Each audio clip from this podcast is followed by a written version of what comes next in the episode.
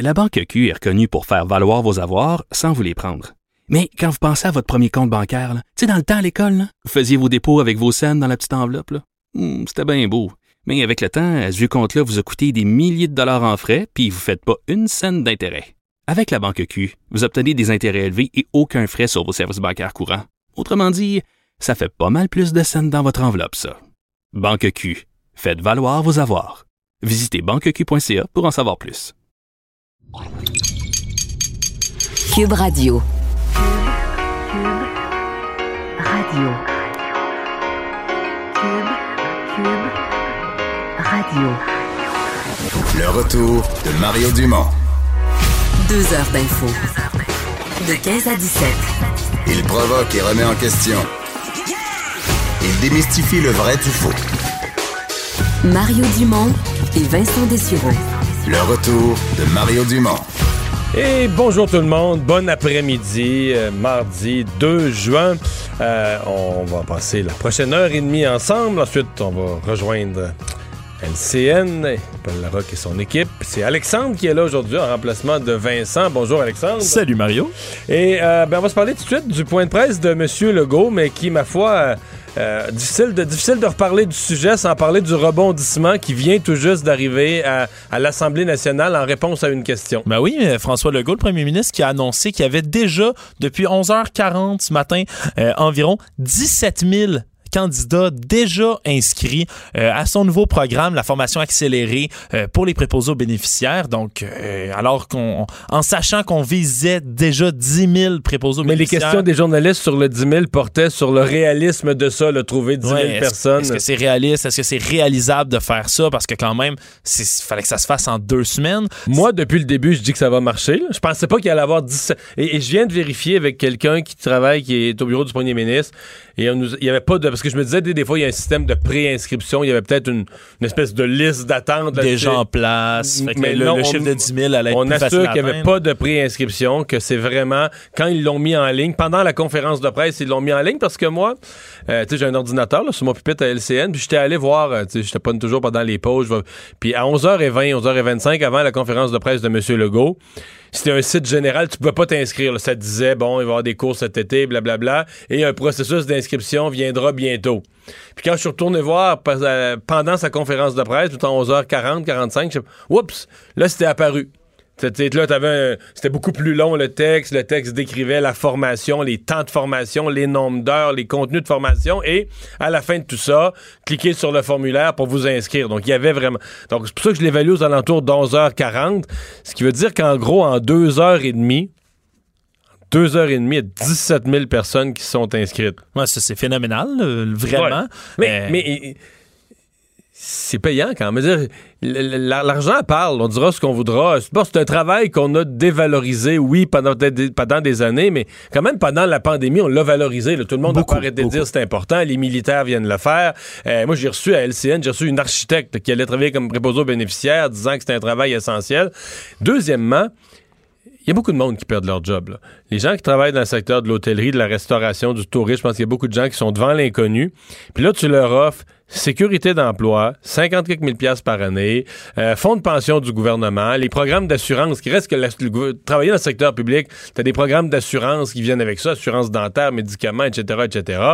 Euh, donc, euh, c'est peut-être pas si surprenant que ça ait attiré dans un contexte où la PCU finit dans, dans un mois, que ça ait attiré plus de gens, mais enfin... Ben, puis en- encore plus long, on peut aller plus loin que ça quand même. C'est certain que ça peut sembler long, une formation quand même de 375 heures qui devrait prendre fin euh, à peu près à mi-septembre, mais euh, quand même, c'est 760 dollars par semaine. T'es payé pour la rémunération faire, c'est Pour ça. la formation, directement. Donc, Alors, euh, c'est les gens qui s'inscrivent. Là, là, en fait, euh, la prochaine question, c'est comment je. Mettons qu'il là, écoute, là, il, il doit y avoir encore des inscriptions qui rentrent. À ce rythme-là, on va en avoir 25 000, 30 000, je sais pas, peut-être plus.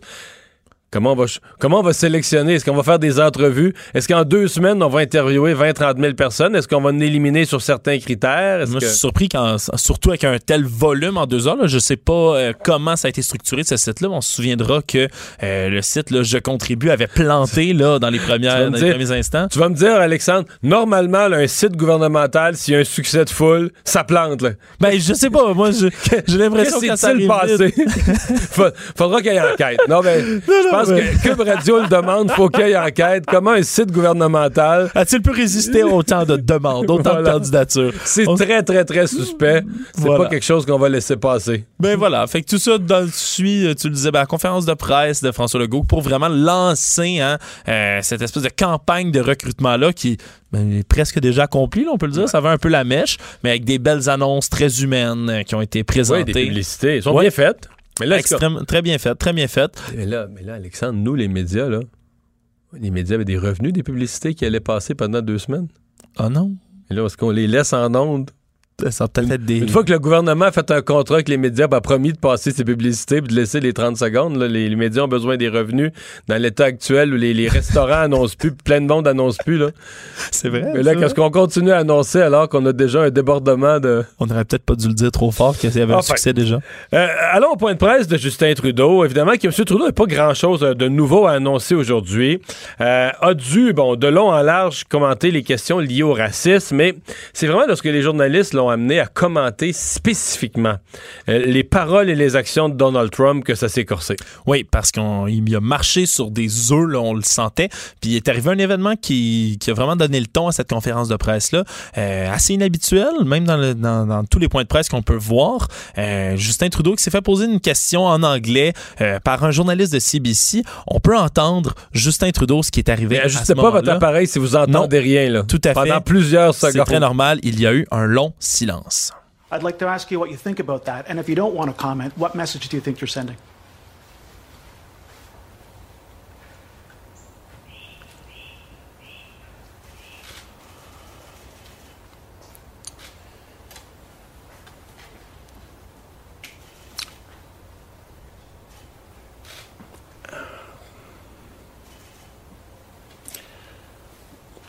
we all watch in horror and On entend les oiseaux derrière, les flashs des caméras, mais S'il y avait eu dans sa cour à Ottawa un criquet, j'avoue que ça aurait... euh, le criquet serait passé à l'histoire. Vraiment, vraiment, Ah, mais... On dit que c'est 21. Moi, je l'ai pas calculé, mais les, les journalistes d'Ottawa 21 disent secondes. 21 secondes. ouais. 21 secondes que ça a duré. Imagine qu'à la ce silence. 15e, il y a un criquet. Là.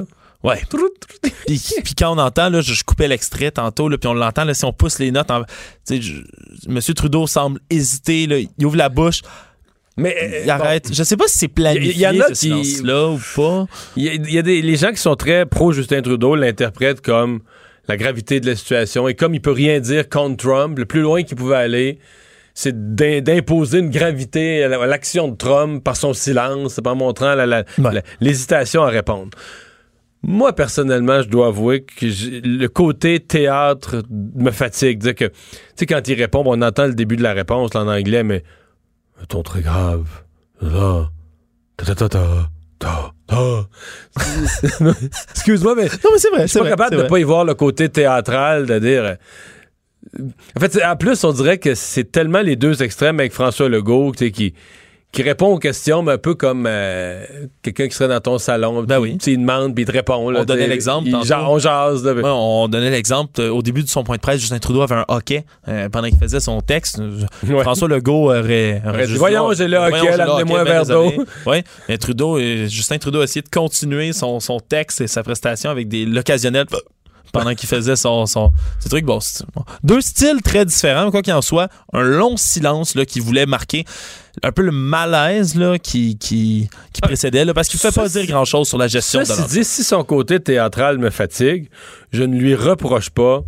Il n'est pas, commentateur de la politique américaine. Il est premier ministre du Canada. Il va être jugé. Tu sais, je veux dire, si le Canada euh, perd des contrats commerciaux ou qu'on n'a plus de livraison de nos masques parce qu'on a fait des comme les Canadiens vont y en vouloir à Justin Trudeau. Donc, euh, il a raison de ramener ça à dire, mais voici ce que moi je fais avec ce type de problème-là au Canada et de pas commenter la politique américaine. C'est juste que la scène, le long silence, le ton vraiment grave, tout ça.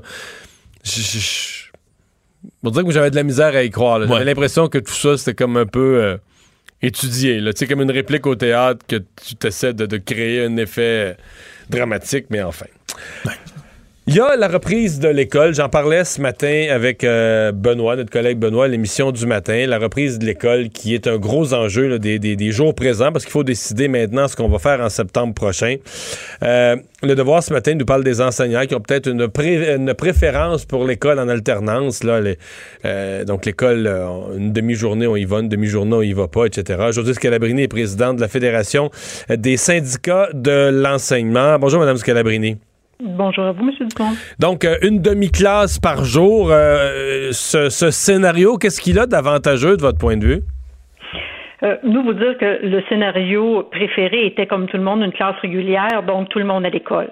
Mais on a dit, dans le contexte où on serait encore en période de pandémie et qu'il nous faut assurer la santé de tout le monde et que la distanciation est encore au jeu, on ne voit pas comment tout le monde pourrait être là, pas avec les écoles qu'on a au Québec, pas avec la grandeur des classes. Donc, dans un contexte comme ça, oui, il faut y aller une journée sur deux en respectant le 2 mètres qui nous a toujours été dit si la santé publique n'a pas changé ses, ses OK. Euh, Mais donc, euh, vous, votre premier choix, là, si la santé publique donnait le feu vert, votre préférence, ce serait pour une école la plus régulière possible. Euh, ce scénario, puis je, le sais, qu'il circule au gouvernement, que c'est le préféré de M. Legault, si on pouvait, euh, que chaque classe soit comme une bulle. Donc, on mélange pas les classes, mais euh, qu'on essaie de faire l'école la plus régulière possible. Vos enseignants seraient de ce côté-là aussi. Vous savez qu'on a vécu l'enfer là, avec euh, les adaptations qu'on a dû avoir rapidement dans un système qui n'était pas prêt à vivre cette pandémie-là et l'endroit d'où on partait en éducation et tout le rattrapage qu'on avait besoin. Donc, les enseignants là veulent être en présentiel, veulent voir leurs élèves et on sait que même pour nos grands adolescents qui sont au secondaire, c'est, ça peut être dangereux l'absence à la maison. Donc, notre désir, c'est de les avoir avec nous. Si on ne peut pas, ben oui, on ne veut pas du une semaine, une semaine ou du euh, un mois, un mois. Là, on préfère le un jour, un jour parce que ça nous permet de faire des suivis, ça nous permet d'accompagner ceux qui seront à la maison le lendemain pour nos grands, si c'était vers ça qu'on allait, ou nos tout petits, s'il y avait une autre prise en charge de d'autres membres du personnel mmh. ou de du monde de la culture ou on sait pas quoi ou des, des aidants au devoir, ben ça nous permet de donner du travail et de dire on reprend ça pas dans une semaine, mais on, on reprend ça dans deux jours. Hum. Donc, préférable pour vous à euh, une gang le matin et une autre gang l'après-midi. Mais je sais que ce scénario-là, une de ses complexités, c'est qu'il faudrait désinfecter l'école sur l'heure du midi. Là.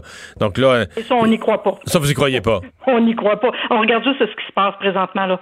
Nos enseignants font un travail, je, je tiens à le répéter, là, c'est extraordinaire. Tous ceux qui sont dans les écoles présentement, là, qui ont dû travailler fort pour mettre les gens en sécurité, pour respecter les directives. Mais est-ce que ça va bien? Mais...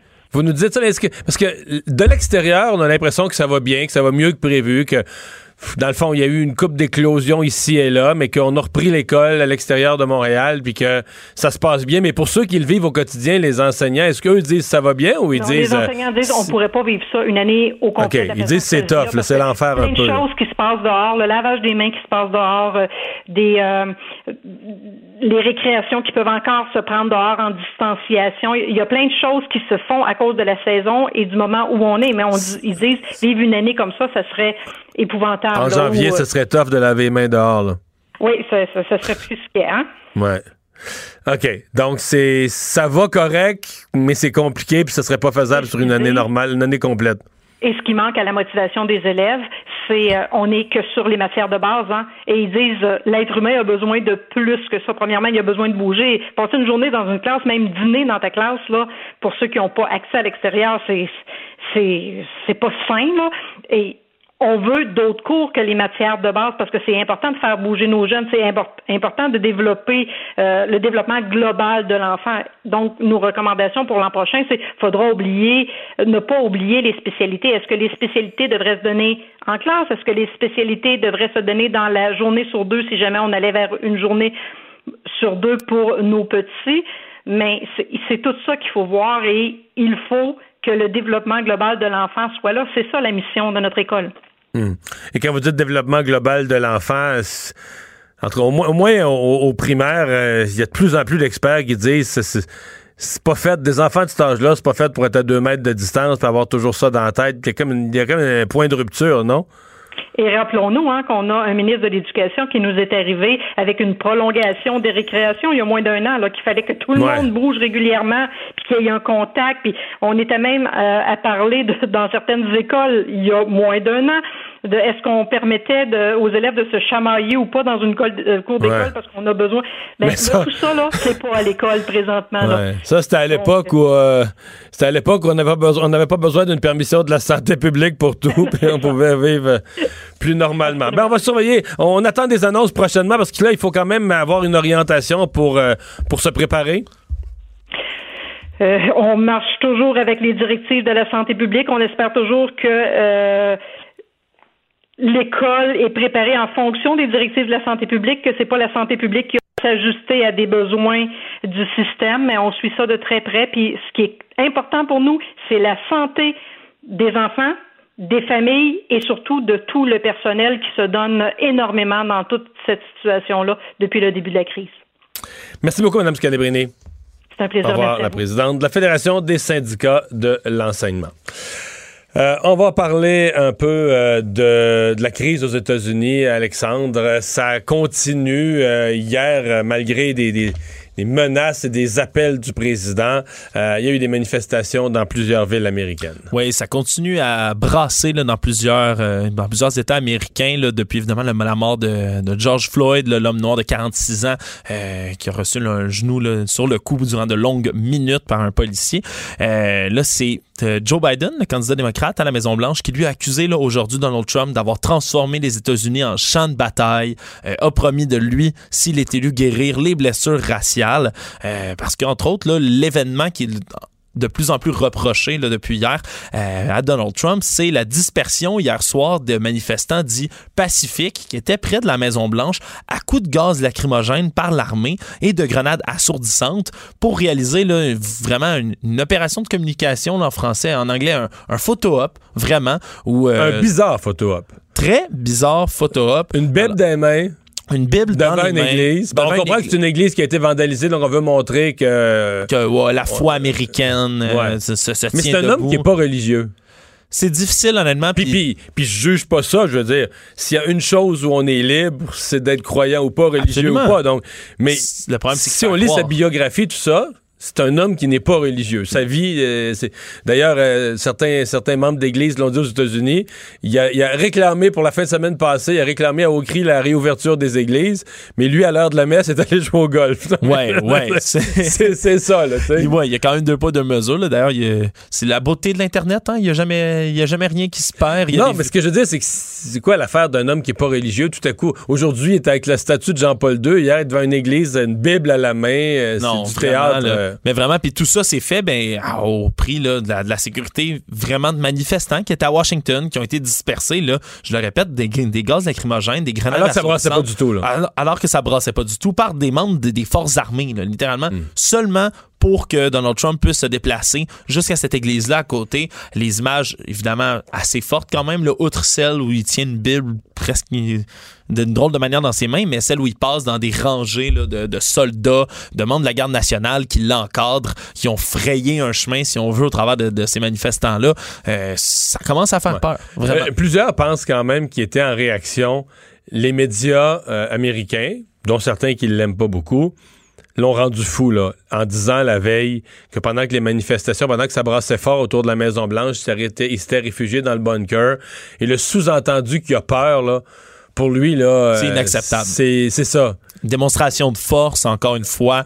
Euh, on sait que pendant qu'il y a encore des milliers de gens là, qui marchent euh, à, euh, à New York, à Washington, ben, il, a, il a traité là, euh, losers and lowlifes, est-ce que je pourrais dire, pas de vie, des, des perdants, des pas de vie, des pas bons, des bons à rien? Encore aujourd'hui, il tweetait là-dessus par rapport aux manifestants à New York, disant envoyez la garde nationale là-dedans, réclamez-la. Non, vraiment, il essaie de faire une démonstration de force un peu partout. Sauf que là, les manifestations, il y a cinq jours, on parlait de manifestations à Minneapolis, on se demandait est-ce que ça allait s'étendre aux États-Unis. Ça s'est étendu à une dizaine de villes, on se demandait est-ce que ça allait s'étendre davantage aux États-Unis.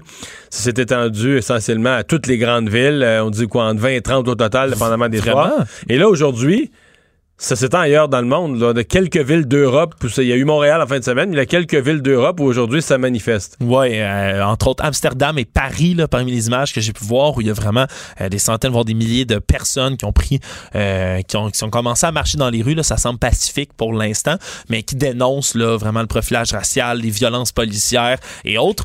Vraiment, là, c'est la, la mort de M. Floyd qui euh, lançait un mouvement là, plus que plus qu'américain, mais presque global à ce moment-ci. C'est assez impressionnant à voir, on- à suivre pour la suite de tout ça. Rapidement, il y a le détaillant de, de produits de plein air Sale au Québec là, qui euh, doit se placer. On savait qu'il y avait des problèmes. On avait même euh, parlé au propriétaire il y a quelques semaines Ouais. euh, qui nous racontait ses difficultés, mais là, il a dû se placer à l'abri de ses créanciers. Ouais, il suit dans, dans les pas de Aldo puis Reitmans. Il se place à l'abri de ses créanciers, sous la protection de la loi sur la faillite et l'insolvabilité. C'est vraiment la COVID-19 là, qui a donné le coup de grâce à cette compagnie-là, qui emploie quand même là, 1800 personnes à son siège social de Laval, dans ses magasins du Québec et de l'Ontario.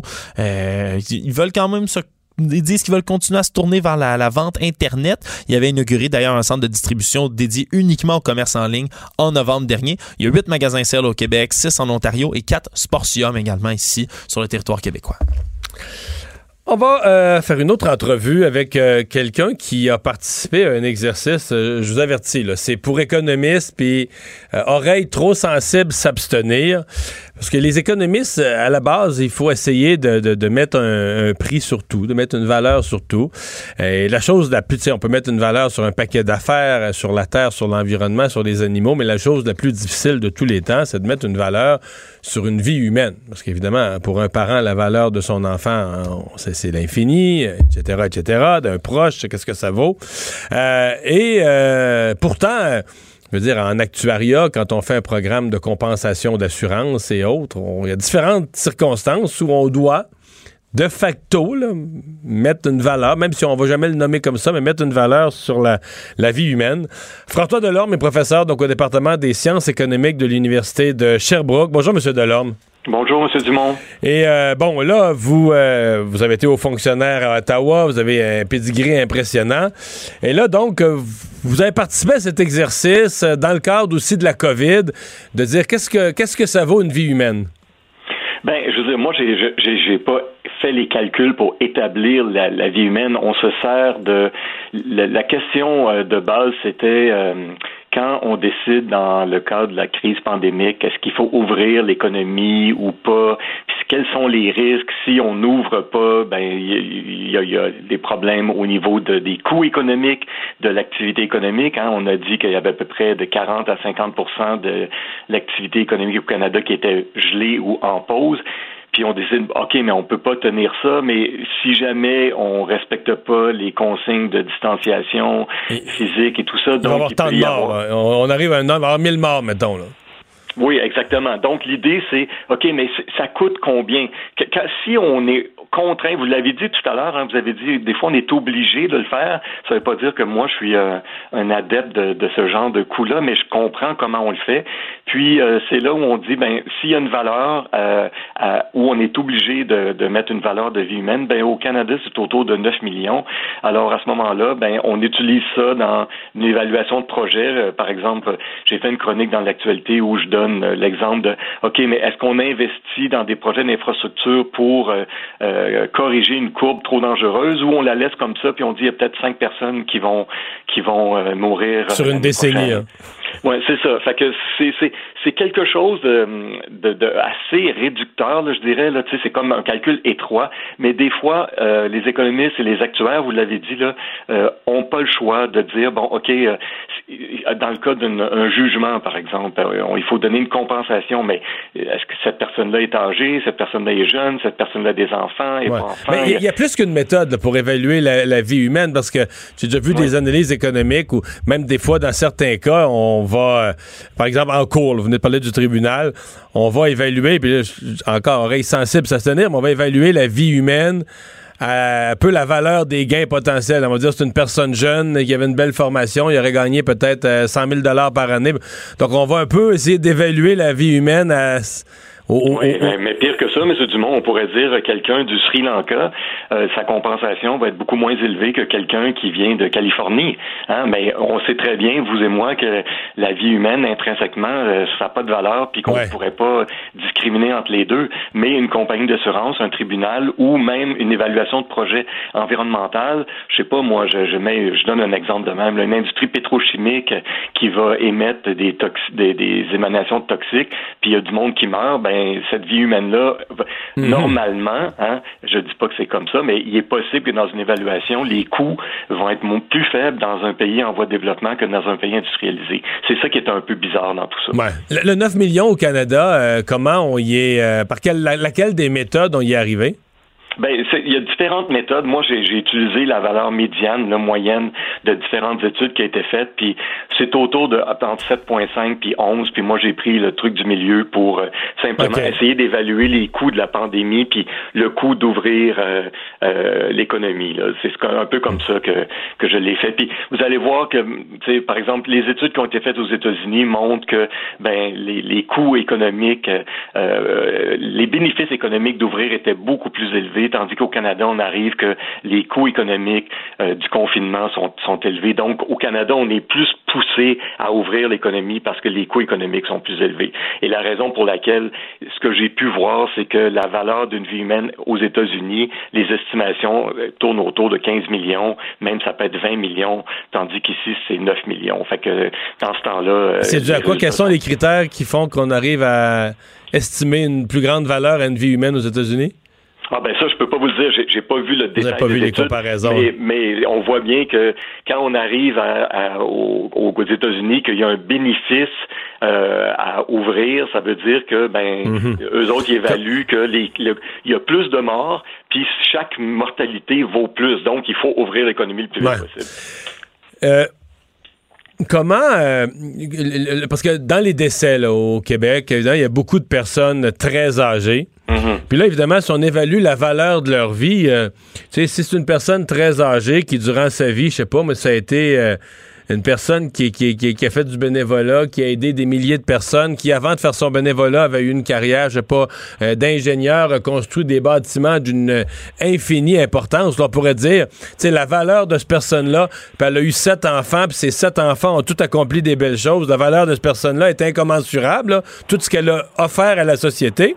Mais de l'autre côté, on pourrait prendre ça bêtement et dire, ben là, il était rendu à 91 ans, puis euh, là, il coûtait pas mal plus cher qu'il rapportait dans une journée parce qu'on était obligé d'y offrir plein de soins puis il était plus productif pour la société. Donc, euh, si on le prenait bêtement et froidement, on dirait sa valeur est non, mais c'est des raisonnements réels que, que, les économistes pourraient faire. Alors, comment on arrive à, établir le entre ces deux extrêmes, là, la, la valeur basée sur ce que tu as accompli dans ta vie, puis que ta société, tu mérites respect, puis la valeur de ce que tu vas accomplir dans le futur, qui là, ben, c'est plus la même chose du tout. Comment, ben, comment... On peut le faire comme vous le dites, là. On peut le faire exactement dans ces, ces termes-là, mais il faut bien comprendre que là, on résume la vie de quelqu'un à sa contribution économique. Voilà. Hein? Vous avez parlé du bénévolat. Je on pourrait dire que le bénévolat, c'est ce qui est le plus important, puis on, on l'a avec le confinement, hein, je la, question de s'occuper d'autrui, puis d'être proche de quelqu'un, puis tout ça. Oui, mais euh, quelqu'un qui va faire la lecture à une personne âgée ou qui s'en occupe, ou je ça n'a pas de prix, mais je veux dire, ramener ça à une valeur monétaire, c'est ça qui ça qui, qui me dérange un peu là-dedans. Il faut être dans une logique vraiment étroite, actuarielle, économique pour dire OK, mais si je suis obligé de faire ça, voici ce que ça donnerait. Maintenant, c'est hmm. important d'utiliser notre jugement puis dire ben c'est pas juste ça qui compte la valeur monétaire de quelqu'un, puis il y a tout le non monétaire. Puis pour certaines personnes, la valeur non monétaire, euh, ce qui est non monétaire est bien plus important que ce qui est monétaire. Fait que c'est, tu sais, je, je, vais vous donner un exemple, Monsieur Dumont. Euh, vous êtes sur une route, euh, vous, puis à un moment donné, construire une route, puis vous n'aviez pas conscience du silence que vous aviez.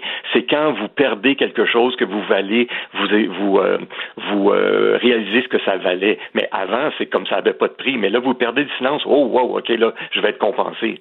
Ouais. Oui, effectivement. dernière question.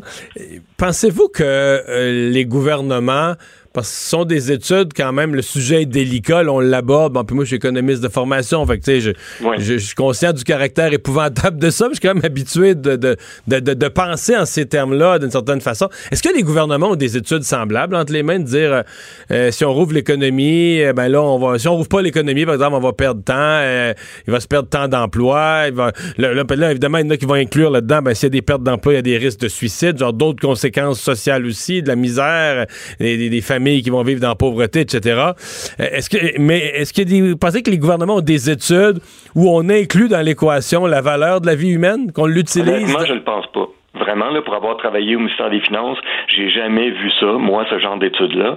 Euh, Est-ce que c'est des considérations qu'on met dans un briefing book ou dans une note de service? Oui. Est-ce qu'on met un chiffre? Non. Ça, je vous le dis tout de suite. Mais quand, par exemple, on dit, ben là, il va y avoir des pertes d'emploi, des risques de santé mentale, on peut élaborer tout ça puis énumérer tout ça sans dire, ben ça, ça vaut ça, ça vaut ça. Ce, ce pas-là de plus, là, honnêtement, je peux me tromper, mais moi, je l'ai jamais vu, puis je pense pas que ça se fasse. Mais chez les Mais- économistes, si on est forcé à faire ça, ben tu me demandes à, à faire une analyse co-bénéfice, ben oui, je vais te la faire. Mais tu sais, prends ça avec un grain de sel. La Banque Q est reconnue pour faire valoir vos avoirs sans vous les prendre. Mais quand vous pensez à votre premier compte bancaire, tu sais, dans le temps à l'école, vous faisiez vos dépôts avec vos scènes dans la petite enveloppe. Hmm, C'était bien beau. Mais avec le temps, à ce compte-là vous a coûté des milliers de dollars en frais, puis vous ne faites pas une scène d'intérêt. Avec la Banque Q, vous obtenez des intérêts élevés et aucun frais sur vos services bancaires courants. Autrement dit, ça fait pas mal plus de scènes dans votre enveloppe, ça. Banque Q. Faites valoir vos avoirs. Visitez banqueq.ca pour en savoir plus. Le retour de Mario Dumont. Pour nous rejoindre en studio, Studio à commercial cube.radio. Appelez ou textez 187 Cube Radio. 1877 827 2346. Alors, Alexandre, il y a les camps de jour. Il y avait eu des annonces pour les camps de jour, entre autres les camps des villes là, qui vont pouvoir rouvrir, mais avec des limitations. Euh, il était resté quand même flou au niveau de leurs problèmes financiers, entre autres pour les camps privés. Et euh, la ministre responsable des sports qui est venue un peu clarifier tout ça aujourd'hui. Exactement, la ministre Isabelle Charret qui est venue faire une annonce concernant là, les camps de jour. On peut d'ailleurs écouter là, Mme Charret là-dessus. C'est pourquoi je suis fière de vous annoncer qu'en collaboration avec ma collègue André Laforêt des Affaires municipales, nous allons octroyer une aide financière substantielle aux camps afin qu'ils puissent accueillir un maximum d'enfants cet été. Nous avons toutes les deux des enfants et on sait à quel point les camps de jour sont salutaires pour les enfants, évidemment, mais aussi pour les parents. Donc, 11 millions de dollars pour aider les camps de jour à accueillir les, les- jeunes Québécois cet été, de les accueillir, un accueil en mode COVID-19, là, faut bien le préciser parce qu'il y a toutes sortes de mesures. Entre autres, on, avait, on en avait déjà parlé, Mario, moins de- d'enfants, le ratio abaissé pour chaque moniteur, animateur de camp, ce qui veut dire que ça va prendre encore plus d'animateurs et de moniteurs, donc encore un plus grand coût, plus de salaire à verser, mais également peut-être une difficulté à trouver ces 10 animateurs, surtout euh, sachant qu'il y a beaucoup d'étudiants là-dedans qui sont sur la PCUE, euh, puis qui voudront peut-être pas revenir animer au camp de jour. Quoi qu'il en soit, là, ça va peut-être venir aider les camps à faire respecter les mesures de distanciation et à se trouver des animateurs. La transaction, c'était une des grosses transactions de l'année. Air Canada qui s'était porté acquéreur, donc qui avait fait monter considérablement l'action d'Air Transat, qui s'était porté acquéreur d'Air Transat. Et on avait donc, euh, durant un certain nombre de mois, des gens critiquaient cette transaction-là. Et tout à coup, avec la COVID, tout le monde s'est mis à se poser la question exactement inverse. C'est-à-dire, est-ce que Air Canada va encore vouloir, avec euh, la réduction du nombre de voyageurs, acheter Air Transat? Et c'était une vraie bonne question à se poser, là.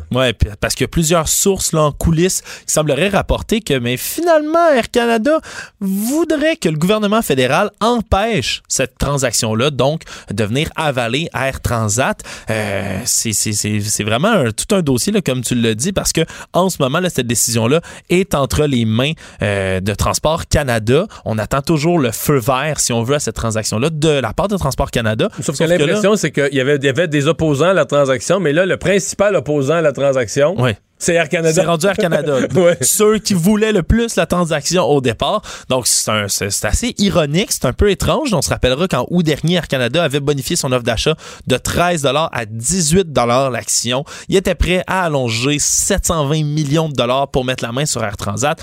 Mais À ce là, moment-là, l'enjeu, c'était une question de concurrence. Est-ce que le consommateur perdait des choix, perdait de, de l'offre, de la concurrence? donner un quasi-monopole, si on veut, sur certaines, euh, certaines couvertures aériennes à Air Canada. Mais là, euh, depuis le 1er janvier, l'action d'Air Transat, c'est En fait, l'action normal. la là. Fed Transat s'est tenue autour de 16 jusqu'au mois de février, jusqu'au 24 février, là, quand on a vu le bordel arriver. Elle a descendu à 6 Puis là, depuis ce temps-là, matin, elle est à 6,45. Je veux dire, présentement, le marché, mais même avant l'annonce de ce matin, était à 6,80. Le marché avait déjà comme anticipé que non, non, non, non, l'achat à 18 piastres par action d'Air Canada, ça arrivera pas. là. Ben ouais, une chute de 64 là, presque là, de, de l'action. Fait que c'est maintenant Air Canada sont plus très chauds à l'idée, mais là c'est comme plus entre leurs mains. Faut que ça revienne au gouvernement du Canada. Il y aurait eu des pressions. Il y a eu des, il y a eu des questions là-dessus d'ailleurs à Justin Trudeau aujourd'hui qui n'a pas répondu. Je te dirais que le gouvernement du Canada va avoir une bonne oreille pour euh, Air Canada. Je t'annonce ça. Ah ouais. Ben ouais, d'après moi. Euh, tel que promis, donc, euh, on va parler de ces tristes événements qui frappent les États-Unis. Euh, Jean-Pascal, euh, boxeur, euh, est avec nous. Salut Jean. Salut Mario, ça va bien? Ça va bien. Bon, partons du début. Ce qui s'est passé à Minneapolis, la mort de George Floyd, ce qui s'est déclenché après. Euh, ça te fait quoi? T'en retiens quoi? Euh, c'est vraiment triste. Euh, J'avais beaucoup de colère, de frustration en ce moment de voir que en 2020, nous pouvons assister à, à un meurtre en direct. C'était vraiment un meurtre en direct euh, capté sur film. Et je crois que c'est vraiment triste qu'en 2020, euh, nous vivons encore cela. Je pense que nous reculons au lieu d'avancer. Hmm. C'est vraiment très dommage. Mais en même temps, c'est parce qu'on est en deux- 2020 puis que tout est filmé puis des caméras partout. Peut-être si ça avait été il y a 40 ans, on l'aurait jamais su. On nous aurait raconté une histoire, il y aurait eu des rapports policiers sur papier, pas de photos, pas de film, puis euh, on aurait, euh, il y aurait eu intervention policière, euh, on n'aurait jamais su là. C'est exactement ce que j'ai dit. Je, je dis que la cause des Noirs n'a pas vraiment avancé. Parce que si on remonte dans le temps, dans les c'est dans les années, c'est les Christians lynchaient les Noirs euh, après après l'arbre de leur maison, euh, les traînaient avec leur voiture, euh, leurs chevaux. Alors euh, c'est juste que dans ce moment-là, on n'avait pas de caméra. Présentement, nous avons des caméras. Alors malgré que nous sommes en 2020, le racisme est toujours présent. Je crois que moi, de mon vivant, le racisme va toujours être présent. J'espère que peut-être mes petits-enfants vont vivre euh, dans un monde meilleur, un monde sans racisme. Mais moi, de mon vivant, je crois que le racisme va toujours exister, malheureusement. C'est quoi ta perception du Canada versus les États-Unis? Oui, c'est sûr que nous autres au Canada, nous sommes euh, un peu plus chanceux euh, que les Américains euh, à cause de l'esclavage. Il y a beaucoup de, il y a beaucoup de cicatrices, beaucoup de blessures. Euh, ils sont vus un peu comme euh, comme seconde classe, de seconde classe. Alors c'est vraiment triste. Euh, c'est sûr qu'au Canada, euh, nous sommes beaucoup moins victimes de ces de ces atrocités. Cependant, le racisme systémique est toujours bien présent euh, au Canada aussi. Hmm. Il y a plusieurs, euh, encore je l'ai vu euh, aujourd'hui de nos collègues à TVA Sport, euh, des, des Noirs québécois, canadiens, qui racontent des histoires euh, qui peuvent avoir l'air banales, mais de, exemple, euh, une personne noire plutôt jeune conduit un bon véhicule, un véhicule euh, soit d'une marque de luxe, soit un véhicule récent, et se fait arrêter à répétition, ce qui arrive pas à leurs amis qui sont pas noirs, se font arrêter à répétition et se font demander c'est quoi ce véhicule-là, d'où ça vient, qu'est-ce que tu fais dans la vie, comment tu payé ça, c'est-tu vraiment à toi, etc., etc. Tu connais ces histoires-là, toi? Certainement, c'est du profilage racial. Euh, Même, je me rappelle, mes amis en 2010 me disaient qu'ils ne pouvaient pas rentrer dans certains ports de Montréal et je ne croyais pas que le racisme n'existait plus au Québec en 2010 et je ne croyais pas. J'ai fait le test avec eux autres. Ils ont essayé de rentrer sans moi, ils n'ont pas pu. Euh, normalement, ils disent qu'on peut rentrer parce qu'on est avec toi, mais sans toi, nous ne sommes pas capables. On a fait le test, ils ont essayé de rentrer sans moi, ils n'ont pas été capables. Et là, je me suis présenté à la porte et même le portier m'a euh, interdit de rentrer jusqu'à temps qu'il s'aperçoit que j'étais Jean Pascal et c'est là que et s'est excusé et m'a permis de rentrer dans, dans l'établissement. Alors, euh, j'étais vraiment choqué que même en 2010, euh, nous encore du racisme au Québec. Nous sommes en 2020 et ça n'a toujours pas changé. Et j'ai entendu un peu plus tôt à la télévision euh, une femme qui disait que le racisme aux États-Unis, c'est comme un peu une femme battue.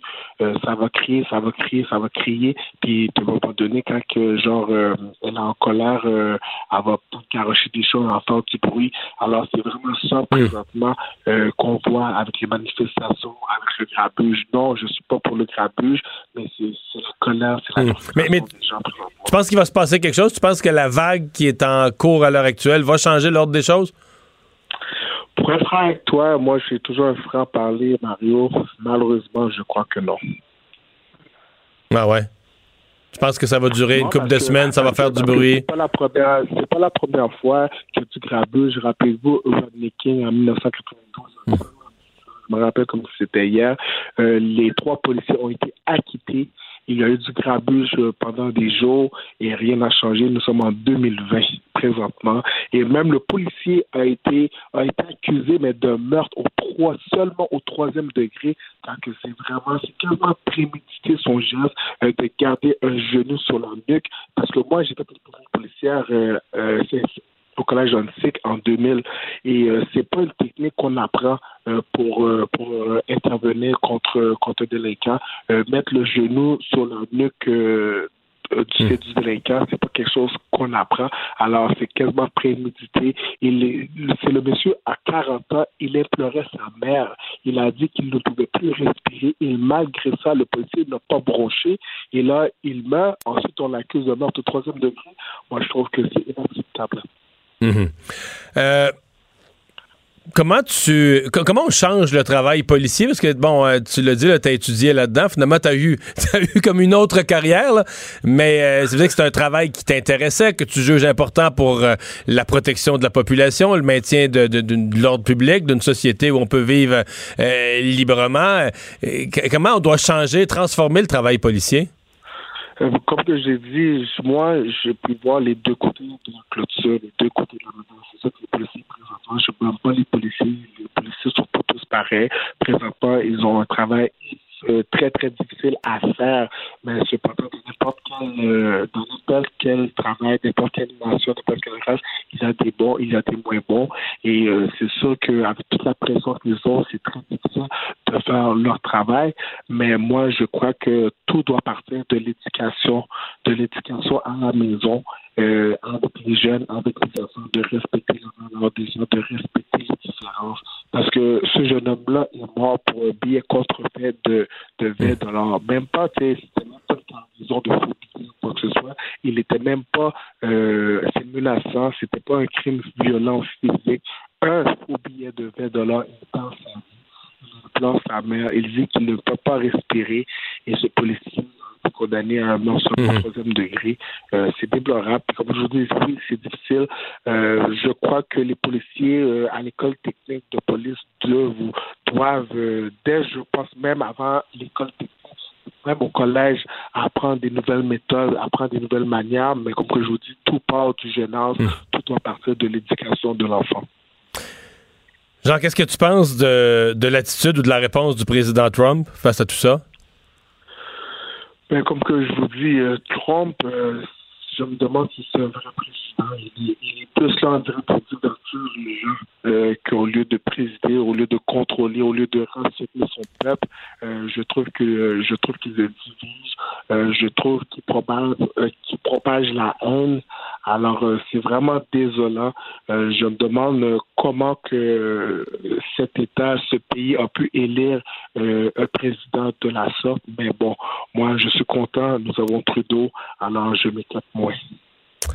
Jean merci beaucoup de nous avoir parlé très apprécié Merci beaucoup. salut bonne chance La Banque Q est reconnue pour faire valoir vos avoirs sans vous les prendre. Mais quand vous pensez à votre premier compte bancaire, tu sais, dans le temps à l'école, là, vous faisiez vos dépôts avec vos scènes dans la petite enveloppe. Hmm, C'était bien beau. Mais avec le temps, à ce vieux compte-là vous a coûté des milliers de dollars en frais, puis vous ne faites pas une scène d'intérêt. Avec la Banque Q, vous obtenez des intérêts élevés et aucun frais sur vos services bancaires courants. Autrement dit, ça fait pas mal plus de scènes dans votre enveloppe, ça. Banque Q. Faites valoir vos avoirs. Visitez banqueq.ca pour en savoir plus. Le retour de Mario Dumont. Parce qu'il ne prend rien à la légère. Il ne pèse jamais ses mots. Cube Radio. Culture et société. Bonjour Anaïs. Bonjour, bonjour. Et oui, ben on enchaîne avec euh, le, le sujet précédent, avec l'entrevue de Jean-Pascal, parce qu'aujourd'hui, c'est la journée, le, le- le Blackout Tuesday. Absolument. Et bon, on en a jasé hier, Oui. euh, Mario, de ce mouvement qui a été lancé par euh, deux jeunes femmes afro-américaines dans l'industrie de la musique. Et là, aujourd'hui, vous avez peut-être vu ça passer sur les médias sociaux. Non, il n'y a pas de bug. Là, c'est vraiment voulu que les gens mettent une image noire avec le mot-clic Blackout Tuesday. Il y a plusieurs artistes québécois, il y a des artistes euh, américains, des compagnies de disques. Bref, c'est incroyable comment les gens embarquent sur les médias sociaux. Mais là, il faut faire attention avec les fameux mots-clics parce que il y a deux mouvements qui sont différents. Celui que je viens de nommer et l'autre, c'est Black Lives Matter qui existe depuis 2013.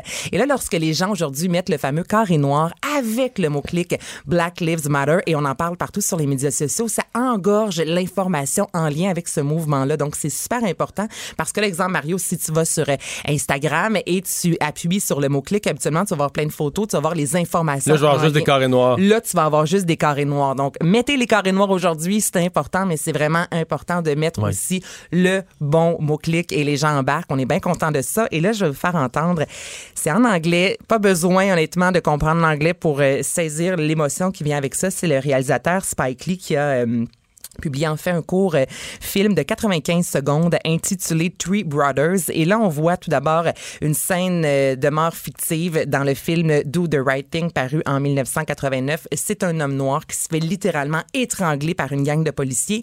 Et là, on vient également ajouter dans tout ça des images de George Floyd, d'Eric Garner qui est décédé en 2014. Et au début de la vidéo, on entend est-ce que l'histoire va arrêter de se répéter? C'est court, c'est violent, c'est efficace. Je pense que c'est nécessaire. Je vous fais entendre un court extrait. Mama! Get up! We're getting the car right! Back up and get on that step, okay? Get off of him now! What is wrong with y'all? What the fuck? He got made.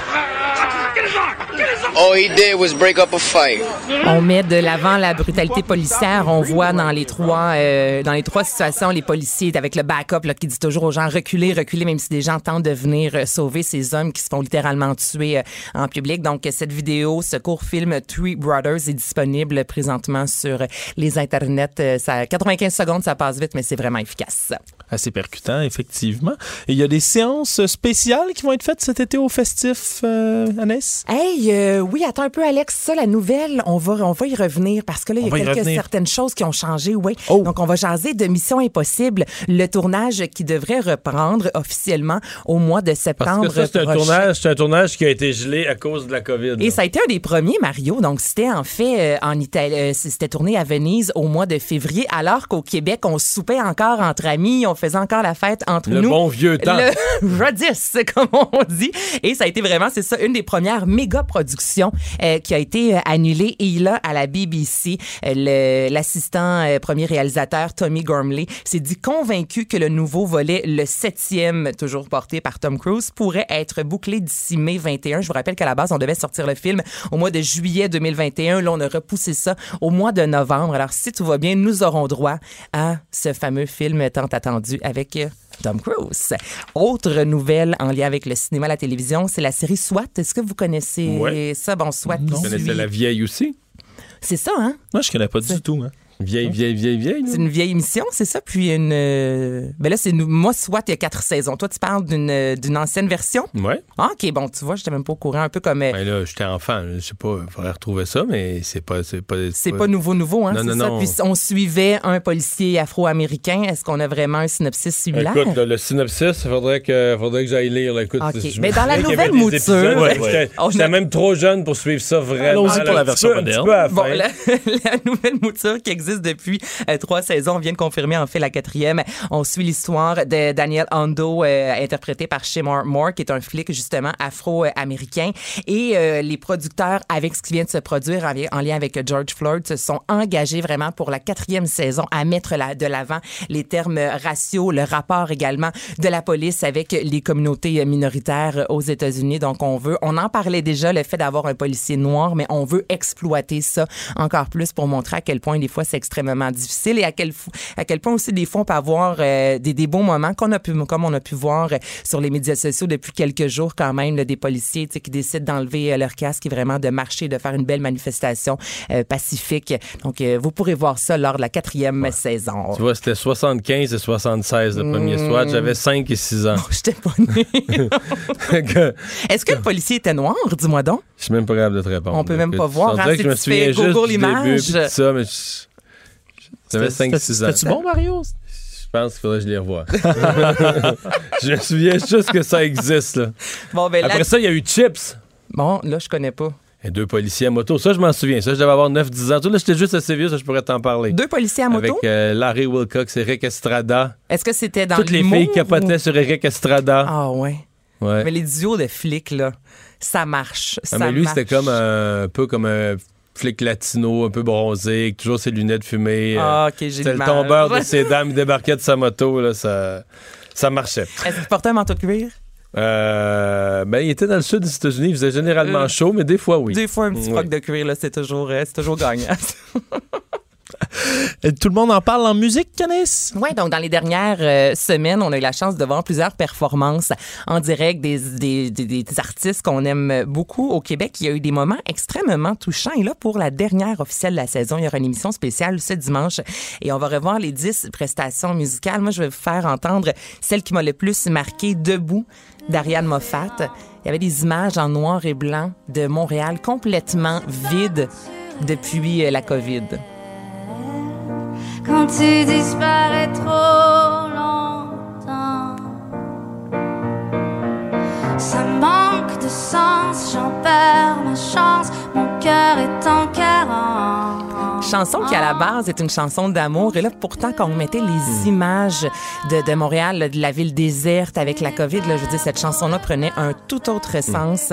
Il y a une autre chanson. Donc là, en fait, semaine passée, c'était les meilleurs moments de Tout le monde en parle. Là, Là, c'est les les, meilleures musiques. les meilleurs Puis la moments. semaine d'après, ce qui font les meilleurs génériques? tu m'en avais pas sorti une encore depuis le non, début mais de tant tirer, Mais tant non, qu'à tirer un petit peu, là. Non, mais on étire, mais en même temps, t'en On n'a plus de contenu. Je sais, on n'a plus rien à on n'a mettre à la plus rien télé. à-. Non, mais on n'a rien à mettre, mais ça, en même temps, je trouve ça bien de remettre de l'avant euh, ces prestations musicales. On avait eu droit aussi à Si Fragile avec Luc de la Rochelière, Andrea Lindsay. C'était beau, là, ça. On est seulement ce que l'on peut. Ce que l'on croit. Des performances musicales à la, la télé. Rochelière, là, quand même, euh, pour moi, là, c'est un auteur euh, un petit peu sous-estimé. euh, c'est, il- parce que, tu sais, il y a- il y avait quand même des insuccès et tout ça. Mais il y a des textes, euh, ben, tu sais, si fragiles, là, Mais je veux dire, dans je veux dire, probablement que dans des funérailles, encore dans 30 ans, on va encore chanter ça. Tu sais, c'est comme auteur québécois, là, il porte des grands textes. Peut-être, tu sais, c'est fou à dire. Peut-être qu'un jour, on s'en rendra plus compte, mais c'est un, un auteur d'exception. Ouais, c'est comme ça, il était un euh, peu mal aimé dans les dernières années, pourtant. Ouais, puis tu fait, des fois, il a fait peut-être des, des, des, des, choix dont on était moins sûr. euh, Mais tu sais, c'est dur, une carrière, c'est long. Tu sais, arrives à une époque, euh, tu sais, t'écris des textes qui sont tellement gros que t'es- t'en referas plus d'équivalent. Ou Peut-être que oui, peut-être euh, 30 ans plus tard, tu vas en sortir d'autres, mais des gros, gros, gros textes québécois euh, qui. euh, Ben, c'est fragile, tu dis, ça Ouais, marque. ouais, Écoute, ouais, lorsqu'il a écrit cette chanson-là, si on lui avait dit, Hey, dans X nombre d'années, il va y avoir une pandémie, ta chanson. Non, mais tu sais, c'est- c'est incroyable de voir aussi comment. La... Non, mais la musique traverse les Hmm. époques et est si fragile euh, encore à ce jour. C'est une des chansons qui, moi, je trouve, est des plus euh, touchantes Bon. euh, québécoises. Si euh, on parle de Luc de la Rochelière, que ça peut traverser des décennies, peut-être que, en a Da- d'autres qui ont peut-être plus que David misère. Guetta il espère qu'on va l'oublier avant la fin de la journée. Ah, là. David Guetta a fait deux concerts caritatifs pour ramasser des sous contre le coronavirus. Première fois, ça s'est super bien passé, 700 000 Le deuxième concert a lieu le week-end dernier et là, il a voulu faire un clin d'œil à George Floyd, mais ça a été vraiment maladroit et en Oh l'espace de quelques minutes, ça a été repris et repris sur les médias sociaux. Autant des personnalités que tout le monde disait, on dirait que c'est une joke, tu ne peux pas parce que il a décidé de remixer euh, I Have a Dream de Martin Luther King et là, les gens se disaient, tu peux pas mettre du techno sur Martin Luther King, il y a quelque chose là-dedans, il y a une limite qui a été franchie. Je vous fais entendre, ça ressemble à quoi? I still have a dream. It is a dream deeply rooted in the American dream. I have a dream. Tu sais, que j- là, j'ai pas le nom exactement, mais il y a un artiste de techno qui fait, puis tu sais, il est vraiment plus, euh, il est vraiment moins connu. J'ai pas le nom, puis je m'en veux, mais qui fait euh, juste ça, hein, des DJ sets avec des citations historiques, puis des discours historiques, puis des, ça sonne. Ben, il y a le collectif en français. Bon Entendeur qui Aussi. reprennent euh, autant du Isabelle Pierre qui font des entrevues euh, avec des, des, des, des acteurs, des, des chanteurs français et l'entrevue complète est remixée. Il ajoute de temps en temps des citations. Ouais. C'est bien fait parce qu'on dénature pas, selon moi, l'œuvre. Mais là, d'aller mettre du gros boum boum, de voir des gens danser, euh, quelques personnes qui semblent même pas être à jeun sur du Martin Luther King, tout ça pour George Floyd. Il y a quelque chose là-dedans Ouais. qui, somme toute, a pas passé sur les euh, médias sociaux. Toi, Mario, qu'est-ce que t'en penses quand t'écoutes ça? Non, je comprends que. C'est parce que c'est, c'est- tu sens là, que tu sais, t'es- c'est- t'es- lui il voulait faire un coup de génie là, tu sais, Mm-hmm. il veut jouer avec de quoi de gros puis de quoi puis là ça a l'effet inverse, mais c'est risqué de jouer avec de quoi d'aussi gros, euh, c'est que tes chances de, de, de tourner au ridicule sont toujours élevées. Puis comme tu le dis, il y a des affaires comme intouchables, tu sais. euh, ça, on sait quand, ce que ce, ce que ce discours-là euh, est dans la vie, d'aller danser là-dessus. Je sais Non, pas. Moi, il y a, y euh, quelque chose de mettre ça dans une fête, là, là, comme si c'était la- festif. La, phrase part puis boum boum boum. Boum, boum, boum, tout ça, parce Tu vois, moi, qu'il y a j'ai un homme qui s'est fait enlever la vie devant tout le monde. Il y a comme il y a quelque chose dans Ben, tout ça tu vois, qui j'ai eu est pas peur, festif. j'ai eu peur quand tu me disais ça parce que je, je- moi, je pensais qu'elle allait avoir remixé les dernières paroles de George Hey, Floyd. non, mais non, là, non, mais ça- je t'écoutais parler, j'ai pas vu du tout I ce, non, vidéo-là. Non, c'est ça, c'est ça. Moi, j'ai eu vraiment Ah, peur que ce soit ça quand tu commençais à me dire le Martin Luther King, c'est pas brillant, mais Mais c'est mieux que les dernières paroles, effectivement. Ouais. Tu vois, on vient de trouver quelque, Quelque chose de pire. Ça aurait pu être Chance pire. que t'es là, Alex. Ça aurait Ah, pu être de pire. rien. Merci, Alex. La Banque Q est reconnue pour faire valoir vos avoirs sans vous les prendre. Mais quand vous pensez à votre premier compte bancaire, tu sais, dans le temps à l'école, vous faisiez vos dépôts avec vos scènes dans la petite enveloppe. là. Hmm, C'était bien beau. Mais avec le temps, à ce vieux compte-là vous a coûté des milliers de dollars en frais, puis vous ne faites pas une scène d'intérêt. Avec la Banque Q, vous obtenez des intérêts élevés et aucun frais sur vos services bancaires courants. Autrement dit, ça fait pas mal plus de scènes dans votre enveloppe, ça. Banque Q. Faites valoir vos avoirs. Visitez banqueq.ca pour en savoir plus. Le retour de Mario Dumont, le seul ancien politicien qui ne vous sortira jamais de cassette. Mario Dumont et Vincent Dessureau. Cube Radio.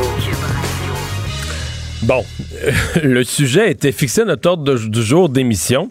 Euh, les choses ont un petit peu changé de la façon suivante, c'est que c'est une publicité du gouvernement dont on pensait à cette heure-ci qu'on allait dire, elle vise à essayer de convaincre des personnes de s'inscrire pour devenir préposées en CHSLD, euh, pour espérer en avoir 10 000. Mais M. Legault a annoncé à 14h10 cet après-midi qu'il y en avait déjà 17 000 qui avaient donné leur nom depuis midi moins 20. Fait que là, on est rendu dans un autre univers. Euh, Ça peut en étonner plusieurs, mais en tout cas, on s'est, comme on dit au Québec, on s'est garoché. Euh, Est-ce que c'est la rémunération qui attire? Est-ce que c'est l'appel du cœur? Euh, on va parler de cette publicité néanmoins, parce que ce sont des publicités particulières, très émotives. On va en parler avec Mathieu Bédard, président de l'agence de publicité euh, Camden. Bonjour, M. Bédard. Oui, bonjour. Le contexte a changé, c'est quand même phénoménal. Là. Euh, 17 000 personnes qui se sont inscrites en si peu de temps.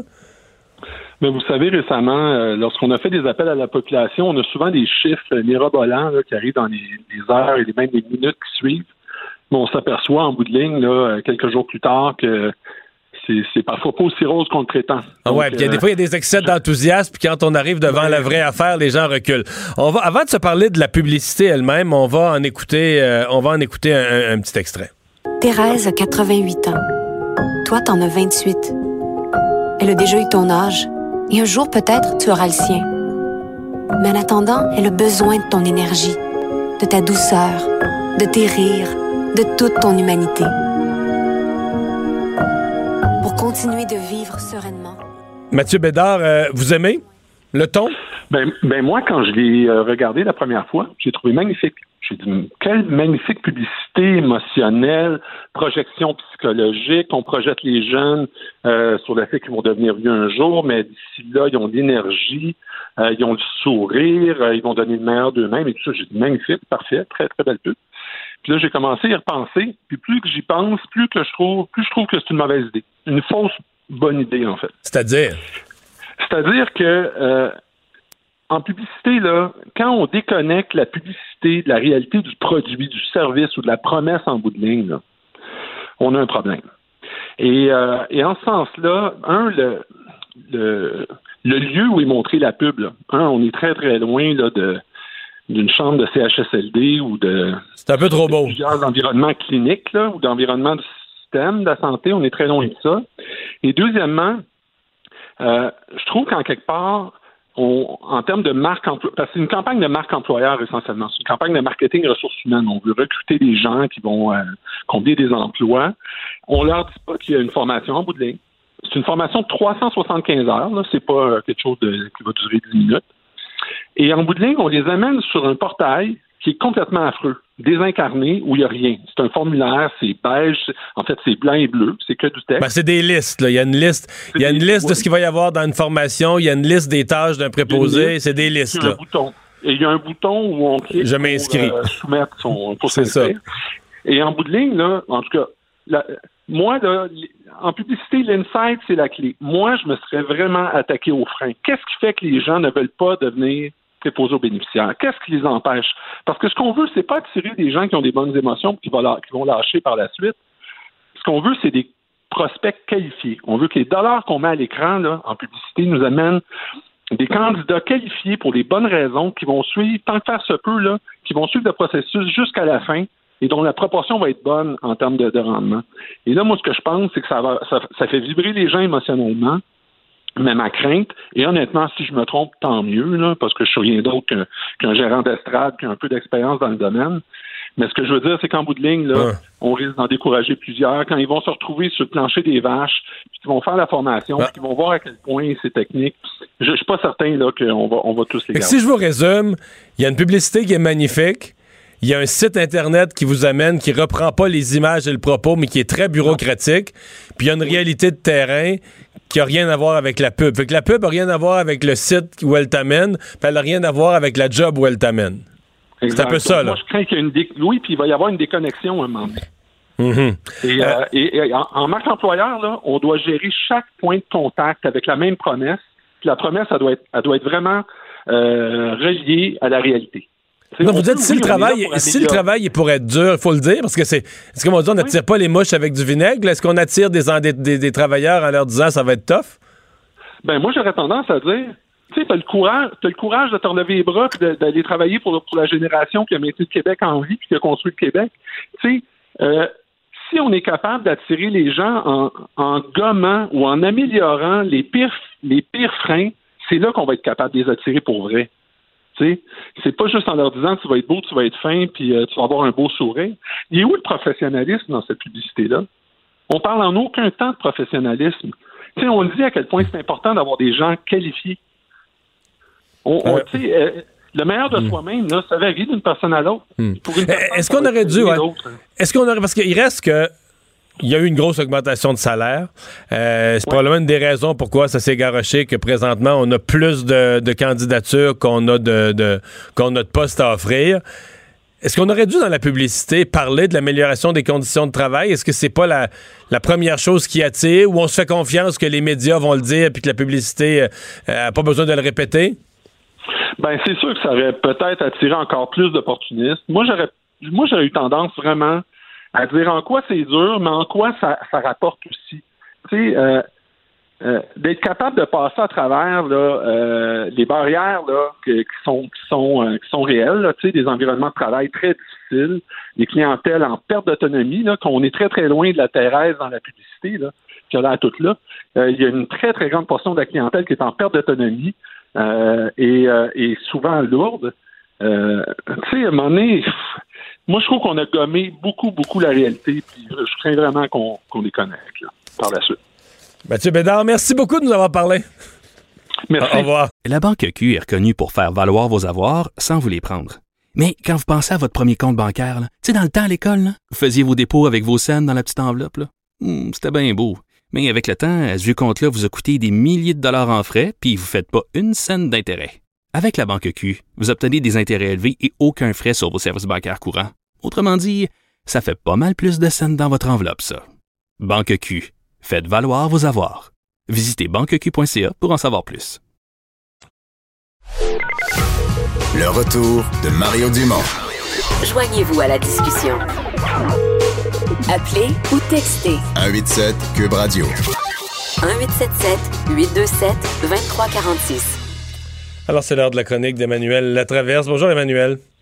Bonjour. Alors, euh, Monsieur Trudeau, on a, on a fait, euh, c'est une drôle de phrase, mais on a fait écouter le silence un peu plus tôt dans l'émission à nos auditeurs. 21 secondes, c'est le temps qu'a pris Monsieur Trudeau pour à la fois réfléchir, je pense, et créer une atmosphère de gravité lorsqu'on lui a demandé ce qu'il pensait des actions de Donald Trump. Oui, c'était une, question à laquelle, comme premier ministre du Canada, c'était presque impossible de répondre. là. C'était une- elle était très bien for- formulée parce que c'était demandé qu'est-ce que vous croyez de la menace de M. Trump d'envoyer l'armée, d'utiliser des gaz lacrymogènes? Et si vous ne voulez pas commenter, quel message envoyez-vous? Alors là, ça place le premier ministre canadien où soit il doit dénoncer, défendre ou esquiver.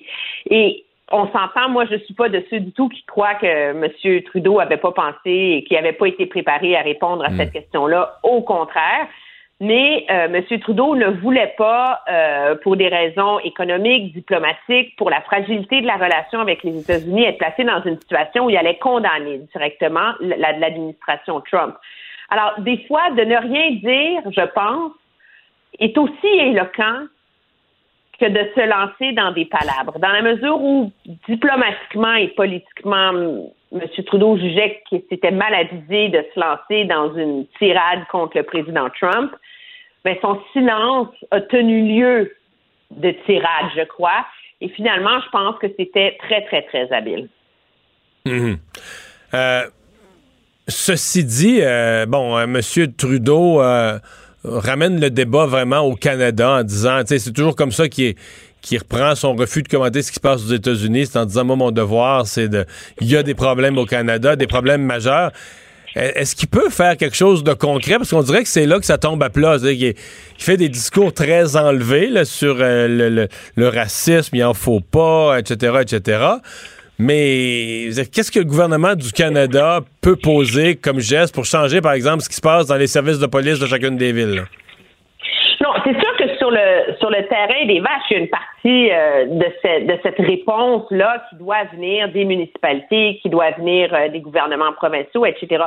Mais moi, je vais te dire, quand je vois le premier ministre du Canada se lever en chambre et dire le racisme contre les Noirs est réel, le biais inconscient contre les Noirs est réel, la discrimination systémique au Canada est réelle, ben, déjà, il envoie un signal très fort, je pense, politiquement, parce qu'il donne la légitimité énorme aux revendications euh, de la communauté noire au Canada. Et ça, c'est pas c'est pas anodin.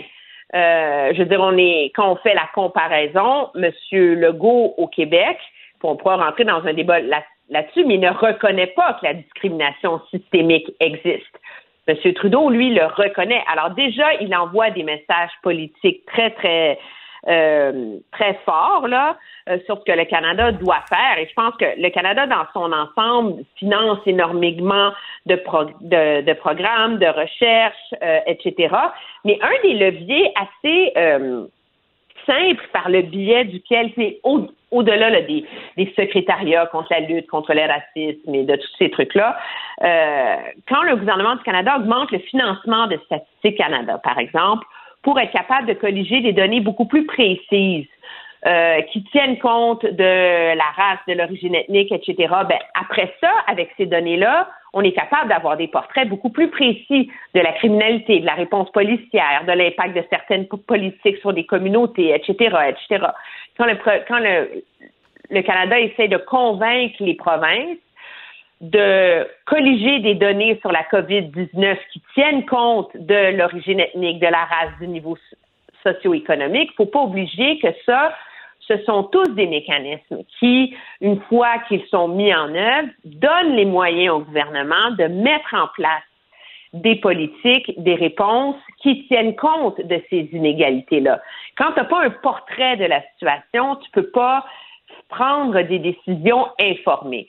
Alors, c'est sûr que moi, je pense que de légitimer ce débat-là, c'est déjà euh, un signal très, très fort que le premier ministre Trudeau envoie, mais inévitablement, en termes de mise en œuvre dans les écoles, euh, les, premières lignes de cette réponse-là, -là, c'est quoi? C'est les écoles, les services de police, la DPJ et euh, tout ce qui est la question du milieu du travail, de l'embauche etc., ben, inévitablement, il y a une part de ça qui revient aux provinces. Là. Mhm. Alors, on fait quoi au Québec? Ben, au, Québec, moi, je sais que je suis pas populaire quand je dis ça, mais il faudrait commencer par avoir le courage d'en parler sans qu'on s'imagine qu'on fait le procès des Québécois. Je veux dire, on est encore dans une dans une société où il y a une mécompréhension énorme de ce que même veut dire le mot discrimination systémique. Mais est-ce que est-ce que gens pensent que ça veut dire discrimination systématique? Hmm. qui, n'a aucun rapport. Mais est-ce que François Legault serait pas mieux placé? Euh, quand Philippe Couillard abordait ça, il avait l'air de donner des leçons au monde. les gens avaient l'impression, la population qui traitait tout le monde de raciste, on dirait qu'il était pas capable de se rendre au premier but. Là. Mais est-ce que François Legault, compte tenu de son positionnement plus nationaliste, s'il décidait, lui, d'aborder ça, est-ce qu'il serait pas plus capable d'engager le dialogue avec les Québécois sans que les gens se, se bouchent les oreilles et se choquent à la deuxième phrase? Je suis entièrement d'accord avec toi parce que déjà hier, qu'on a entendu M. Legault parler de racisme, etc., euh, de, de, profilage racial, il l'a pas fait sur, sur, le ton de les policiers sont des mécréants et ils sont racistes. C'est la réalité de dire ça existe, il faut trouver des solutions. Maintenant, moi, je pense que là où la réflexion de la coalition du gouvernement Legault en général sur cet enjeu-là est un peu court, c'est dans la logique de dire c'est encore un phénomène de pomme pourrie.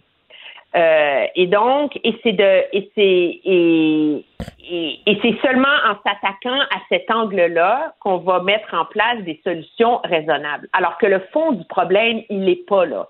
Et c'est là que d'avoir une discussion éclairante sur la discrimination systémique et ces trucs-là, si M. Legault avait le, était intéressé à l'avoir, cette discrimination-là, si tu fais la pédagogie de ces enjeux-là, au lieu de blâmer les gens, puis de faire à croire que discrimination systémique veut dire que les Québécois sont racistes, là, ce qui n'a mhm. aucun rapport, euh, ben c'est sûr que tu as plus de chances d'y arriver. Là. Mhm.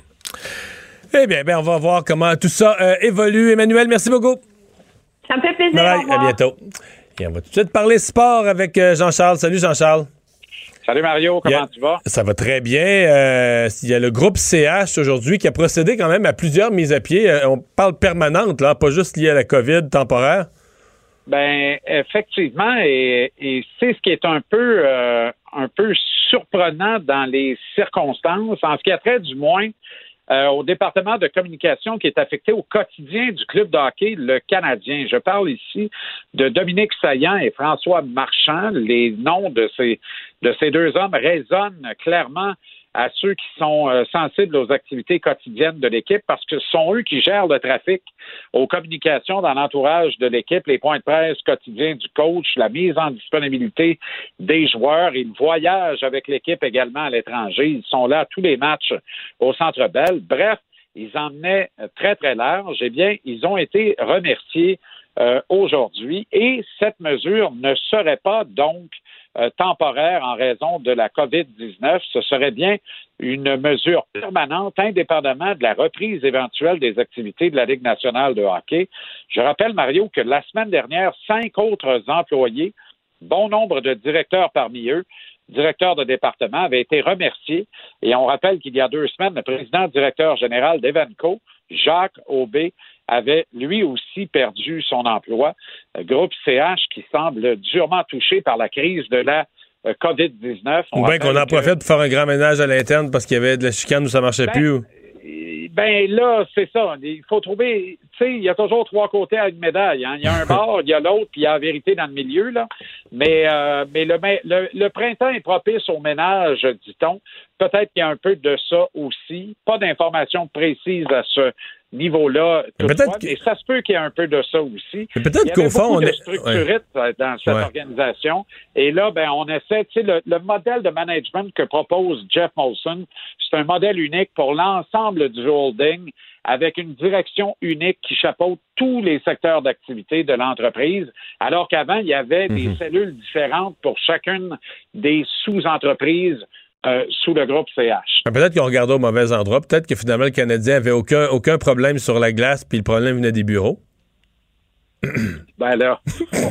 Bon, hey, Jean-Charles, Euh, euh, il y, y a eu une question. Parle, réponds pas à ça. Il y a eu une question de monsieur, à M. Trudeau aujourd'hui sur l'avenue de la Ligue nationale de hockey dans une des villes du Canada. On sait que le Canada a trois villes là, qui sont sur la courte liste de celles qui pourraient accueillir des matchs de série.